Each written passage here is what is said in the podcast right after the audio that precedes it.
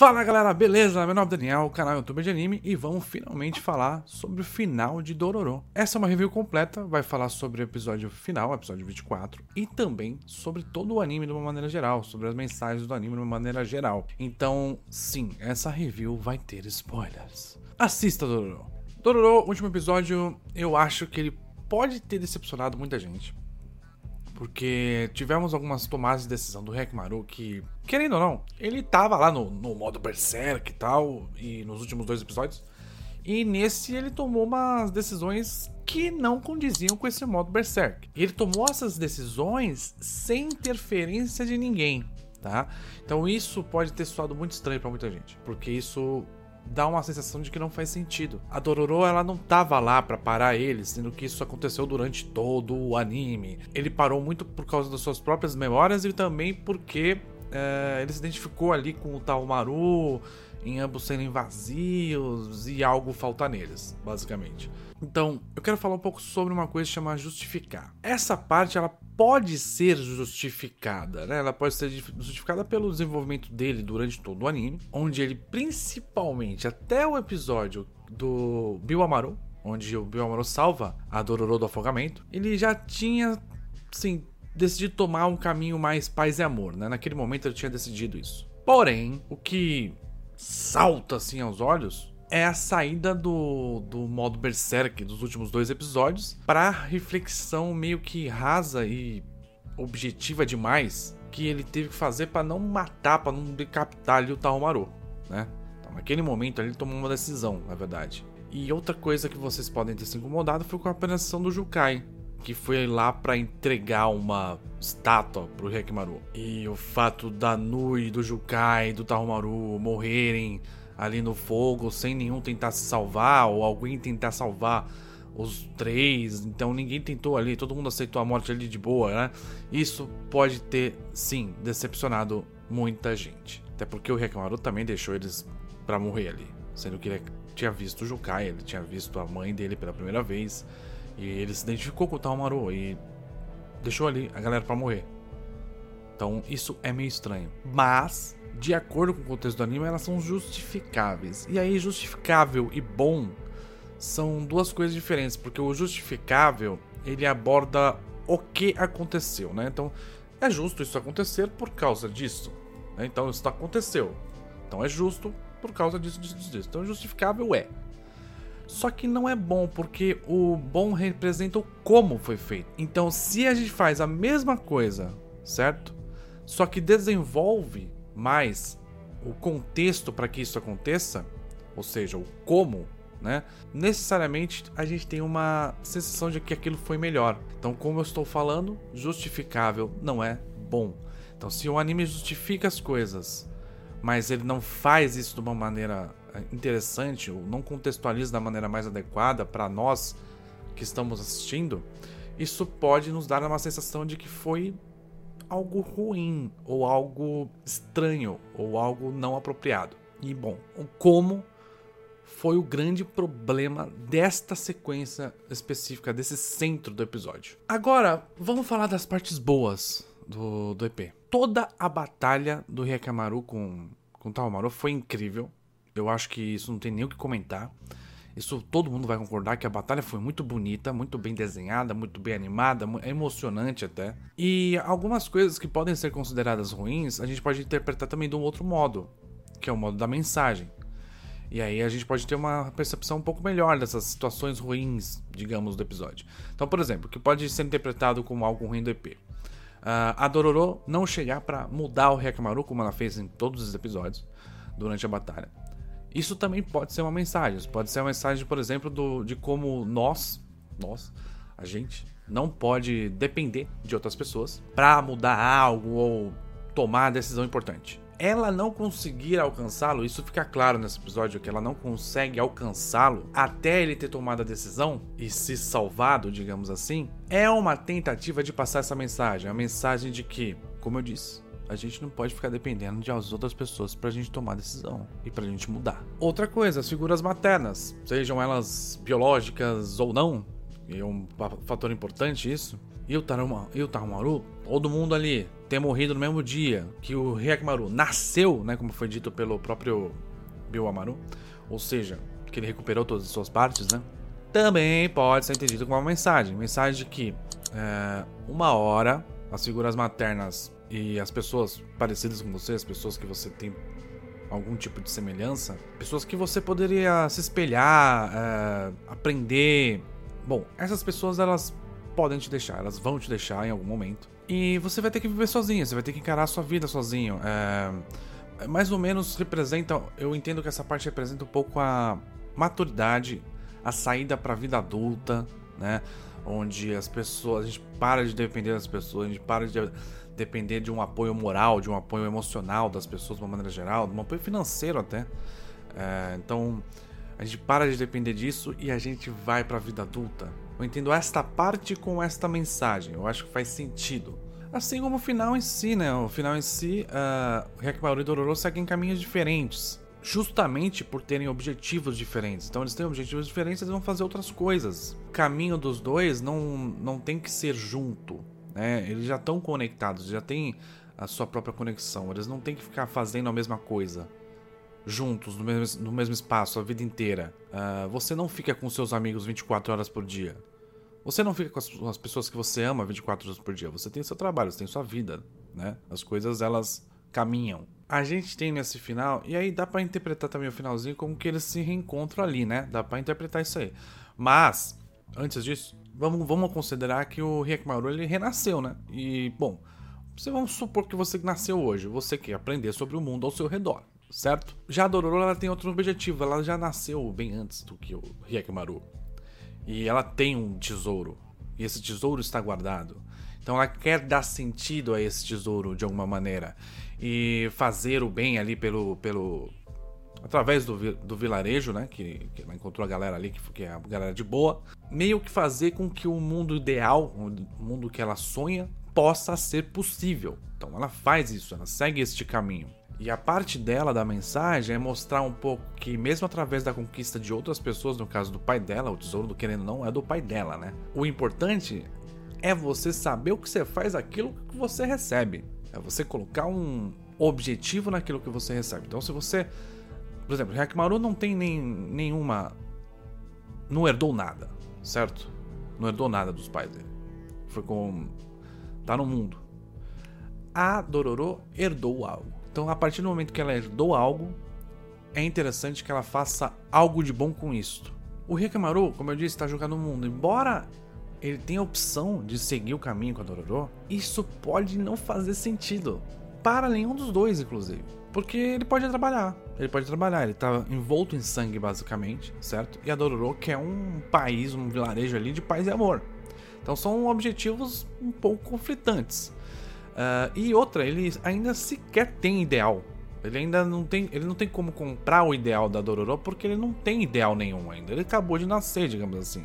Ele já consegue tomar decisão, mas ele não tem objetivo claro de vida. O máximo que ele pode ter de objetivo é cumprir a promessa que ele fez para Mio. Ele tomar a decisão de ficar longe da Dororo não é um problema. Não é um problema. Afinal, eles são conectados, como eu falei. Eles vão estar sempre um do lado do outro sabe? Mesmo que distância, e cá entre nós, isso aqui é uma coisa bem comum entre amizade, né?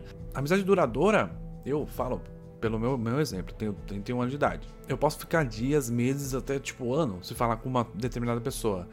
Um dia a gente vai lá, mano, a gente vai no bar lá, a gente bebe, tá tudo, tá tudo tranquilo, como se tivesse passado só um dia e tá tudo de boa. A gente ainda se entende, a gente ainda tá conectado, a gente ainda tem uma, um carinho, um respeito pelo outro, entendeu? Então o tempo nessa, nessa questão ele não importa, porque você está conectado com a pessoa já. Você não precisa ficar o dia inteiro falando com ela sobre assuntos supérfluos. Outra parte do Ororô é que no geral fala muito sobre família, né? Vocês perceberam isso porque está muito claro. O que é a família, quem que é a família, uh, o, que, que, o que caracteriza uma família, se é quem criou, se é quem deu à luz, né? uh, papel materno, papel paterno de cuidar, o que cada um tem que cuidar, o que é, um, o que é uma falha. Né? Então, Jukai, por exemplo, foi pai e mãe, né? Então, esse papel de sugerir caminho, mas também de deixar aí, né? Deixar aí, uh, deixar os filhos seguirem seus caminhos e fazendo suas escolhas, que foi o que o Jukai fez no episódio que ele reencontrou o Rekimaru. Isso, isso é uma coisa muito clara, isso é uma coisa que eu não preciso ficar falando muito aqui no vídeo. Outra coisa que Dororo também aborda, que também é muito clara, é a questão do que é ser humano, né? O quanto a ausência de pessoas, amor, ódio, né, vingança, todos os sentimentos envolvidos no ser humano uh, afetam quem você é e o quanto mais próximo de um monstro, de uma boa pessoa, você pode estar se essas interações elas mudarem, elas, se essas interações ocorrerem. Mostra a influência do ambiente na humanidade, do ambiente que você está envolvido na sua humanidade. Como no mundo justo, você pode, por exemplo, uh, variar de uma personalidade berserk para uma personalidade paz e amor, digamos assim. Ou então, o quanto a ganância pode fazer você escolher entre por exemplo, o seu sucesso ou família e amigos. Você pode dar muito mais valor ao seu trabalho do que às suas relações interpessoais, então isso também é abordado. De uma maneira geral, quanto o material, né, o bem material, ele é mais importante do que os sentimentos que você tem. Então você tem sentimentos pelos bens materiais, não pelas pessoas. você meio que deixa de ser humano quando você faz isso. Porque, bem, você parar para pensar, o que faz a gente humano, basicamente, é que a gente está com outros humanos ao redor, né? Então, se você tem só bens materiais ao seu redor, você pode ser classificado como um demônio, como uma máquina, como um zumbi.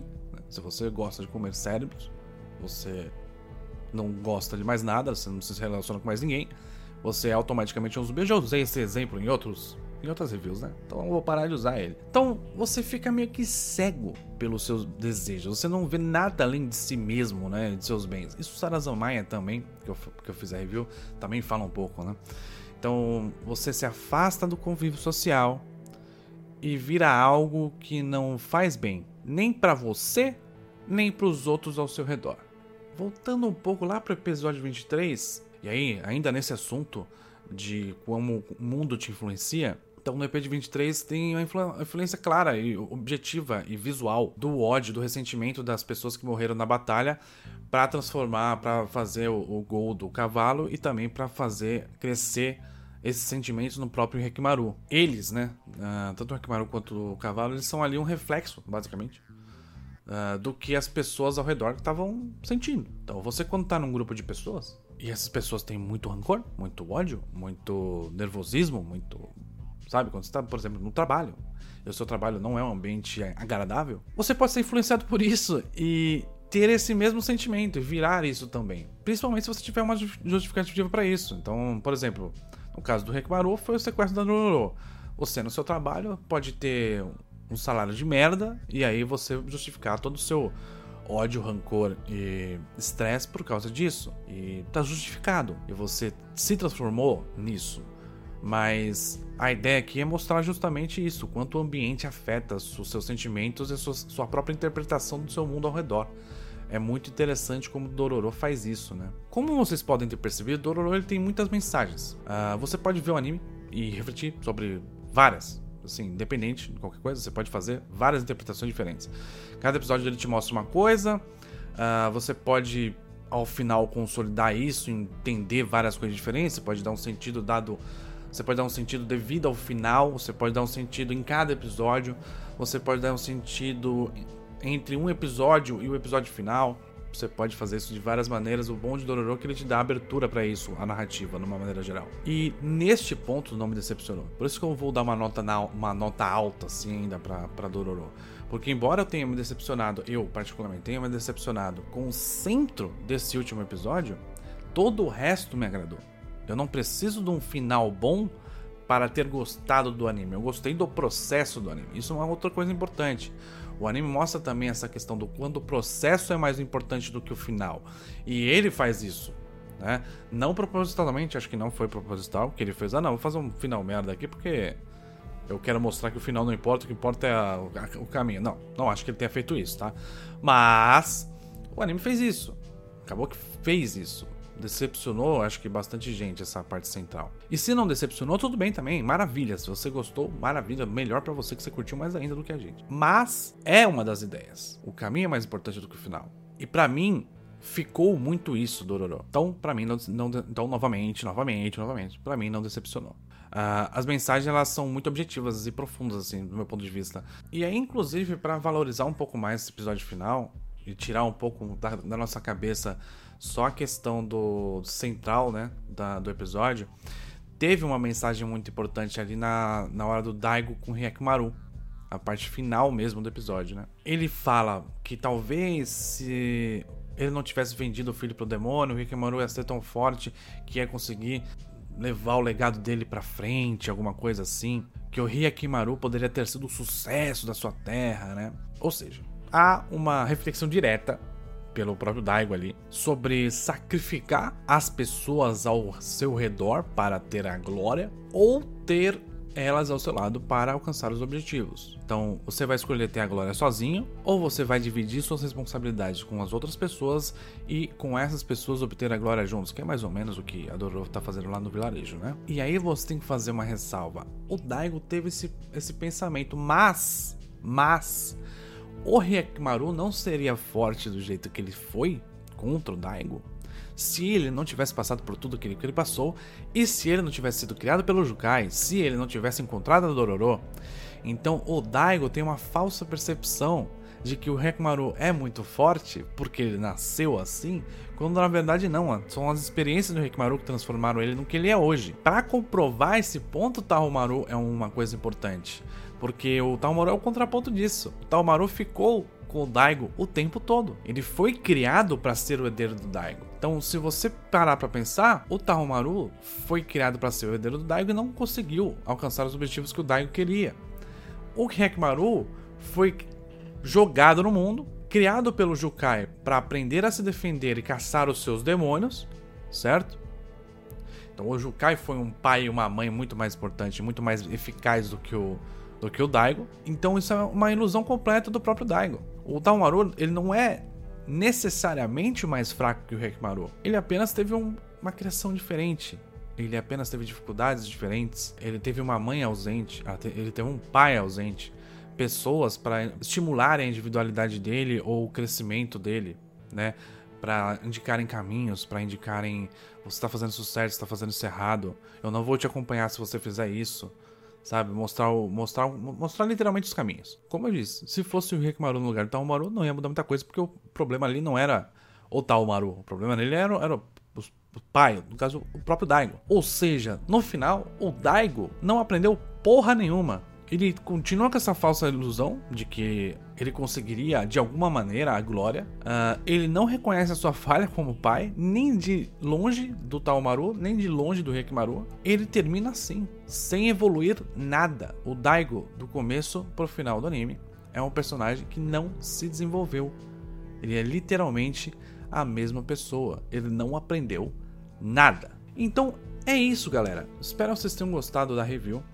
Uh, eu tentei abordar aqui vários pontos diferentes, tanto do anime quanto do último episódio, fazer essa ressalva de que não, para mim o anime não decepcionou, o anime não decepcionou, eu fiquei um pouco incomodado sim com algumas partes centrais do, do, do anime, é, elas são justificáveis, mas faltou o como. Eu acho que o como foi mal realizado nessa parte final. Muito obrigado pela atenção. Deixa seu like, se inscreve no canal, aperta o sininho para receber novas notificações. E se você usa no celular, ativa as notificações também do celular, porque lá é um pouco diferente. Você tem que ativar no app, tá bom? Senão você não recebe notificação. Além disso, links aqui no comentário fixado, bem úteis para você. Se você comprar alguma coisa na Amazon, um mangá, alguma coisa assim mangás de Dororo, por exemplo, você pode clicar no meu link, procurar Dororo e comprar os mangás de Dororo.